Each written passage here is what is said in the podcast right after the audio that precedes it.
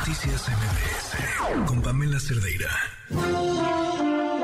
Estimado público, antes de iniciar con nuestro show, les recordamos que está completamente prohibido usar cámaras de video, cámaras de gases, cámaras de autos, tablets, cubrebocas, ¿Por qué no me lo recomienda? mascarillas, ¿No sirven las mascarillas? credenciales de lector falsas, Dan asco, güey. computadoras y sobre todo, queda estrictamente prohibido alimentar a nuestros invitados. Bienvenidos al Circo Liceum, el lugar donde se enfrentan la razón y la nación. ¡Comenzamos! Advertencia. El siguiente segmento no es presentado por nadie en todo este programa. Me da muchísimo gusto contar con el invitado que está hoy con nosotros. Eh, me cuesta trabajo entrevistarlo y quiero explicar por qué. Porque lo he entrevistado muchas veces, porque conozco su historia, porque lo conozco bien. Y entonces uno dice, pues ya, ¿qué más le puede uno preguntar, verdad? Pero quizá muchos de ustedes que nos están escuchando no lo conocen y, y yo creo que su historia les va a inspirar. Además de que tiene voz de locutor, este es un gran atleta, es un excelente ser humano y, y me da de verdad muchísimo gusto que nos acompañe aquí. Le doy Marcos Valdés, ¿cómo estás? Muy bien, Pamela. Feliz de, de estar entrevistado por ti. No, hombre, me da muchísimo gusto poder platicar contigo. Marcos es triatleta. Bueno, eres fisioterapeuta también. ¿Qué, como, ¿Qué más te presento, Marcos? ¿Qué más haces? Pues mira, soy rehabilitador físico, amo mi trabajo, todavía me emociona ir a trabajar a mi, a- a- así disfruto muchísimo mi trabajo. Doy conferencias, doy una conferencia que se llama Logro Todo, que está increíble. La verdad, me emociona muchísimo hablar de la conferencia que te digo que hablamos de cuatro recursos que se llaman decisiones, instinto, creatividad y agradecimiento, que el agradecimiento es algo que he sembrado y me gusta porque la verdad agradecerle a la vida que estoy aquí, agradecerle a la gente que me apoya, a mi esposa, a mi hijo, a mi familia que, que decidió conmigo, pues hace 36 años que perdí la vista y decidió conmigo vivir esta experiencia que para mí ha sido increíble, el no ver. Entonces, platicar mi experiencia en la conferencia es algo muy bonito y hago triatlones que me encanta hacer triatlones. Aunque me da miedo el mar, no sabes cómo disfruto to- hacer todo el evento. Oye, a ver, a- ok, empecemos por ahí. ¿A qué edad perdiste la vista, Marcos? a los 14 años. ¿Cómo Hace sucedió? 36 años. ¿Cómo Por sucedió? un golpe, un golpe que me ocasionó desprendimiento de retina total. ¿Cuánto tiempo tardaste en, en levantarte? Y por levantarte, eh, me refiero a decir, bueno, pues esta va a ser mi vida y tengo que seguir adelante. Mira, yo siempre creí en algún momento que al año ya estaba bien, como si nada, y me reía de la vida y me reía de los chistes que hacían de que yo no veía a mi familia, en mi casa, todo mundo. Pero yo estoy seguro que me tardé para, para hablarte como ahorita estoy hablando 10 años. Wow. porque sí fui y me di cuenta conscientemente que fui feliz de dientes para afuera, pero en mi alma y mi corazón estaba súper triste y yo creo que muchos años estuve ciego, pero del alma. Y cuando abrí los ojos a la vida, eso que dijeron los doctores, nunca más vas a volver a ver, ya no quedó en mí porque, porque decidí ver de otra manera. Tú cuando me contaste tu historia, eh, me contaste una cosa que te dijo tu mamá y me atrevo a decir con toda la confianza que te tengo que aquella vez que me lo contaste, que fue hace muchos años, Ajá, todavía repetir esas palabras eh, te dolía. sí. ¿Cómo estamos ahora? feliz. feliz y, a- y ahora es una herramienta que, que en verdad ocupo porque digo yo estoy seguro en ese momento odiaba a mi mamá porque decía cómo me puede decir esto pero ahora la amo la admiro digo ya no está conmigo la amo la admiro y siento que es una mamá muy sabia porque también me dijo que el agua por muy limpia estancada se echa a perder y que si no me movía los pensamientos así me dijo los pensamientos buenos si no los llevas a cabo, no sirven. Entonces, 10 años, te das cuenta que ya después de estos 10 años terminas aferrándote y agarrándote a la vida en esta maravillosa montaña rusa que es. ¿Qué pasó en esos 10 años? Pues te digo, abrí los ojos, me pasaron muchísimas cosas que, que creí que, que, que pen- o sea, sí pensaba hasta en morirme, y que además mucha gente cuando se acercaba a mí me dijo, ¿qué te pasó? Y yo les platicaba y todos me decían, no, es que yo sí quedo ciego, me doy un balazo, ¿no? Con esos ánimos. Pero, pero yo sentí que la vida estaba en contra mía y cuando abrí los ojos a, a, raíz de golpes, de verdad, porque eh, tuve varios accidentes, eh, me caí al metro y es una historia increíble que me encanta platicar. Eh, y ahí yo creo que, que me di cuenta que la vida estaba de mi lado y que me estaba regalando una experiencia más y una oportunidad para, para mí, para mi familia, porque, porque al final tú crees que eres el único que sufre si no es cierto. También tu familia y también la, la gente que te conoce. Entonces abrí los ojos y, y pues me aferré a la vida. Y al me aferré a la vida, todo que, que no veía, que estaba ciego. Y yo creo que eso me ayudó como no tienes una idea, porque, porque en este momento pues puedo tener problemas, puedo tener tristezas, pero la vista no es uno de ellos. ¿Cuándo fue que decidiste hacer conferencias? Un día llegando a mi casa, mi hijo tenía un año más o menos, y, me fue, yo trabajaba y en la rehabilitación daba terapias a domicilio y la verdad me fue muy mal, chocaba con la gente y me insultaba, me trataba mal y no les importaba romperme mi bastón a veces. Entonces llegué y le dije a Andrea, Andrea, necesitamos hacer algo para que la gente sepa que aquí estamos, la gente que no vemos y que necesitamos a veces de la, de la ayuda de las personas, porque eh, en el inter de, de, de conocer a Andrea, yo llevo 25 años de conocer a Andrea, en ese antes me dejaron en la calle, eh, en la avenida unos niños, o sea, según me iban a ayudar a atravesar y ahí me dejaron, los coches pasaron muy cerca de mí.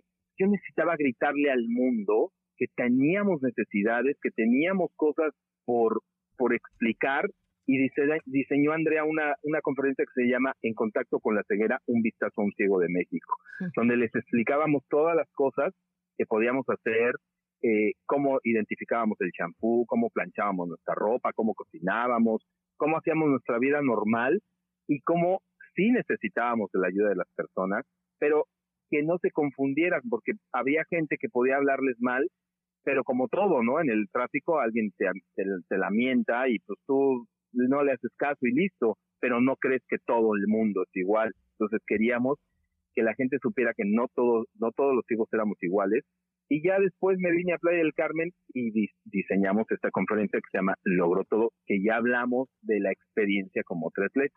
Oye, a ver, pues platícame un poco de, de, de, de, eso que das en la conferencia, que además ya he tenido la oportunidad de verte. Lo del shampoo me pareció súper interesante, este, y, y, me he preguntado varias veces si me atrevería a probarlo para saber si es el shampoo o el acondicionador. Ajá, y, de verdad que sabe diferente, te lo juro, te ¿A lo qué saben? Eh, mira, el, champú sabe como ligeramente saladito y el enjuague como dulcecito. ¿Cómo ves? Oye, supongo entonces que tienes un champú y un enjuague favorito dependiendo de su sabor. E, exacto, sí, sí, sí, sí. Procuro que sea de kiwi. ¿Qué, qué, qué, fue, ¿Qué fue lo que más trabajo te costó dominar? Mm, salir a la calle con mi bastón. ¿Por qué? Porque porque me daba pena que me viera la gente con un bastón cuando yo era de los que se querían comer el mundo a los 14 años y creía que nada, nada me iba a detener. Y entonces cuando pierdo la vista, me sentía frágil con el bastón, me sentía débil, me sentía que cualquiera podía lastimarme sin ningún problema. Oye, Marcos, pero además en este país, caminar con un bastón eh, es un deporte de alto riesgo. Es un deporte de alto riesgo que, que de verdad yo espero, digo, mira, hace 36 años era difícil, yo estoy seguro que en este momento con todas las redes sociales que hay, con toda la información que hay, la gente es más consciente y que ya no es un deporte tan complicado, porque antes había puestos en la calle que si chocabas con ellos, en lugar de decirte, joven, tenga cuidado, te insultaban, creían que lo hacías adrede, eh, la gente cuando te quiere ayudar te quitaba el bastón y te decía, yo le ayudo, agárrate para acá. Entonces, si era complicado, o luego había gente que te quería ayudar, pero lejos de ayudarte, te tiraba de las escaleras, entonces te vuelves hábil, te vuelves, te vuelves fuerte, te vuelves, pues sí, te vuelves muy hábil con tu oído, con tus sentidos y todo para que no te pase absolutamente nada y que la gente te escuche, te vea, atravesar una avenida. Ahora, por ejemplo, para mí, que los coches, hay muchos que ya no tienen eh, sonido en su motor, sí es más difícil. O sea, sí. Ah, los eléctricos. Sí, sí, sí. Sí, hago maravillas, o sea, si quiero, si quiero cruzar la calle y de verdad hago así como pantomimas para que me vean, porque, porque sí, sí, sí me da miedo. Ahora me da miedo ya con un hijo de 22 años, ya me da miedo más cosas, ya le pongo atención a muchas más y, y no quiero que me pase nada. Antes como que era de los atrevidos que se aventaban a la calle y no le importaba. Ahora sí tomo más conciencia de, de las cosas que hago. ¿A qué le tienes más miedo? A que me pase algo y quede vivo y sea otra vez empezar con otro trastorno o algo así. Vamos a una pausa y volvemos.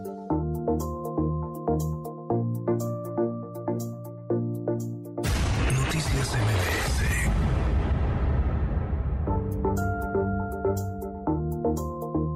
Oye, tú me platicabas eh, cuando me tocó eh, estar cerca de ti mientras hacías triatlones que lo que más miedo te daba era el mar. Sí, y todavía. ¿Por qué? El no sentir abajo la profundidad, por eso creo que no dejo de nadar, o sea, de bracear, porque... porque Para tocar en algún momento la arena. Exacto.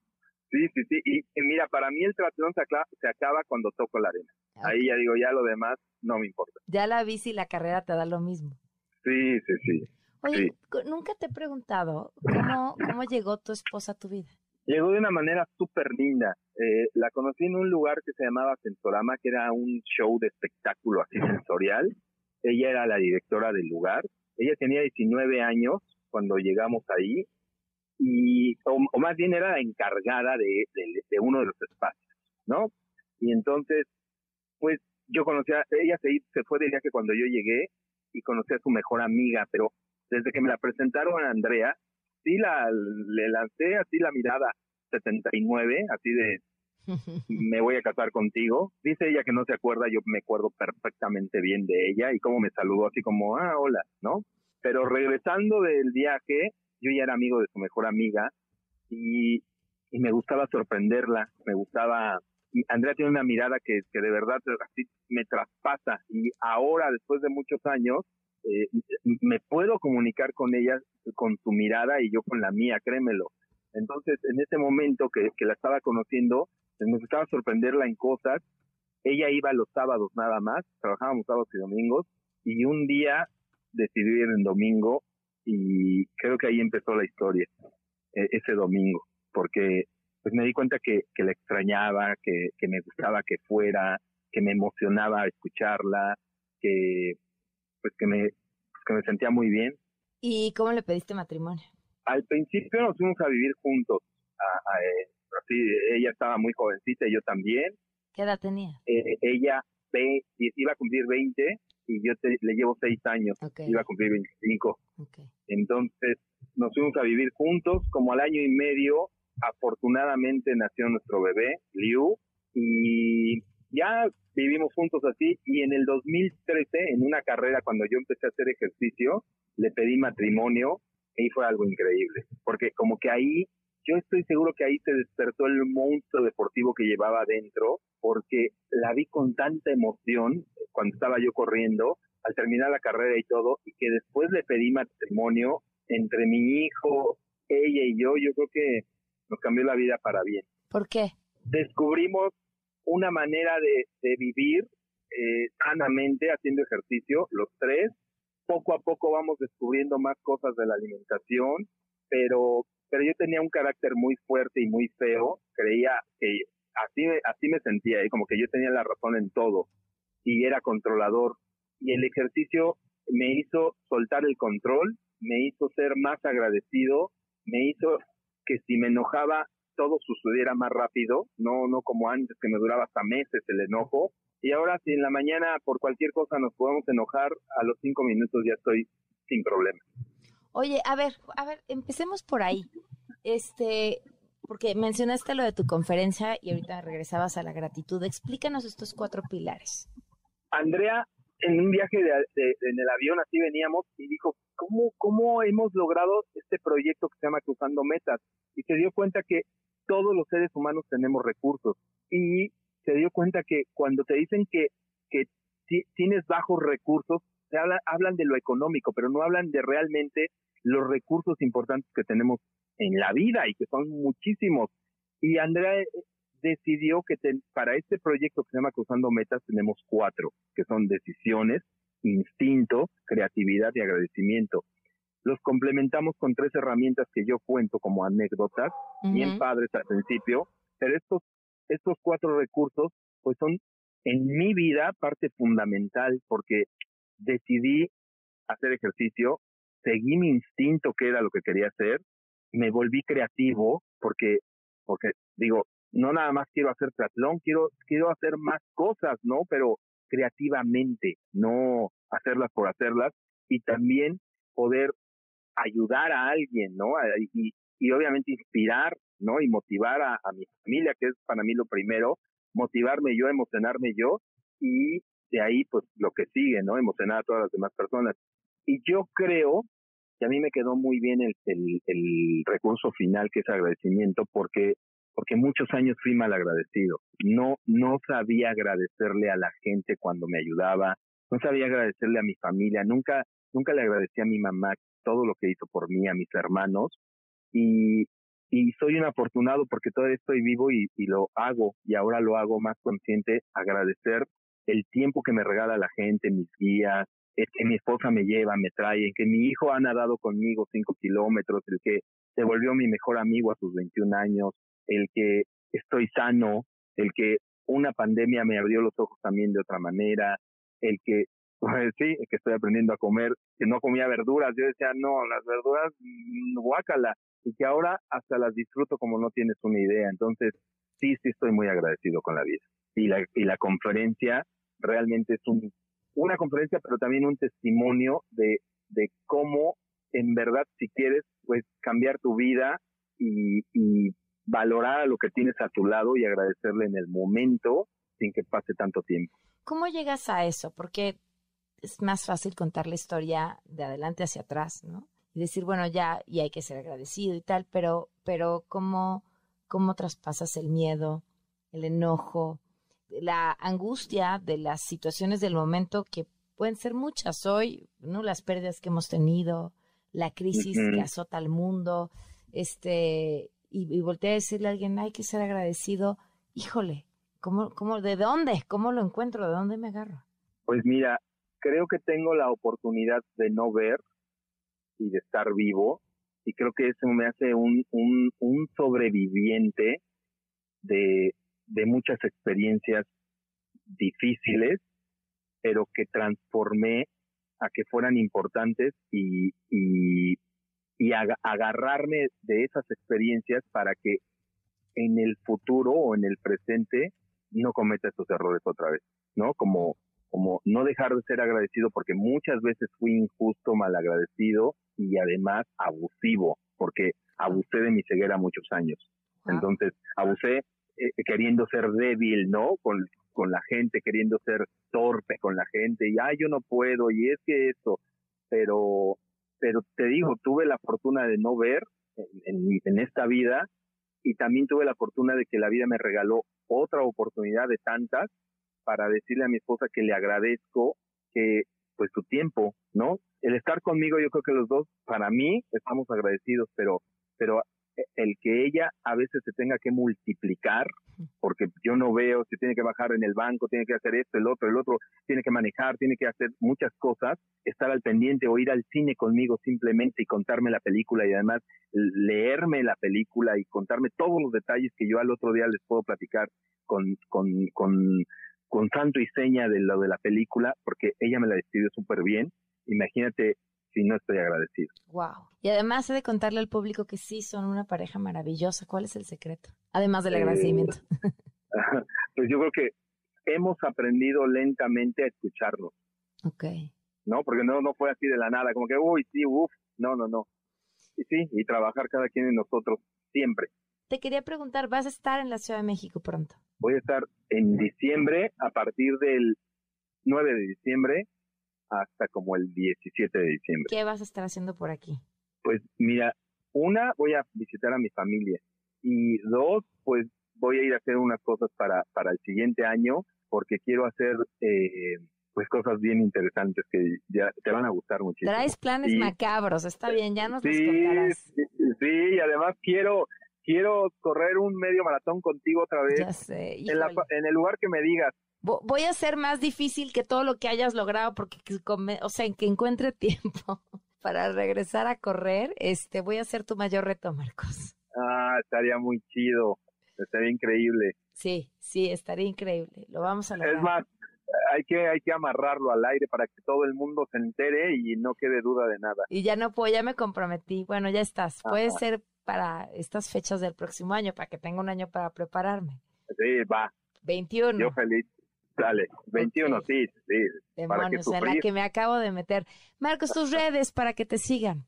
Mira, estoy en Instagram como Marcos Line Athlete con guiones bajos, en Facebook como Marcos Atleta Conferencista y la verdad el contenido está bien padre. Siempre ponemos cosas muy padres, no nada más del triatlón, sino de mi vida diaria, porque a veces la gente no sabe qué plancho, no sabe qué hago de desayunar, no sabe qué hago de comer, qué hago, eh, eh, que ahora hago jugos increíbles. Eh, también se pueden meter porque ahí está el libro de Andrea que se llama Creando la vida que imaginamos, ahí se puede ver, pueden ver el perfil, eh, más bien en mi perfil pueden ver dónde lo pueden encontrar, un audiolibro que está increíble y pues todas las cosas emocionantes que voy haciendo, ¿no? Te digo, esto que hago con mi hijo, que vamos a entrenar, que vamos a correr, ahora Andrea también la estoy induciendo más al ejercicio y entonces estamos compartiendo pues toda esta, pues toda esta salud, vibra y una manera de vivir más tranquila, pero pero sin olvidarnos de lo importante, ¿no? Que es estar sanos y felices. Sin duda. Pues te mando un fuertísimo abrazo, Marcos. Y bueno, pues ya estaremos listos para el próximo año. Oye, Pamela, muchísimas gracias en verdad por, por, por in- interesarte en nuestra historia, por estar siempre tan atenta a nosotros y, y por querer correr un medio maratón el siguiente año conmigo. Ya estamos. Te mando un abrazo, Marcos. Igualmente, muchas gracias, Pamela. Se quedan en compañía de Juan Manuel Jiménez. Soy Pamela Cerdeira. Muy buenas noches.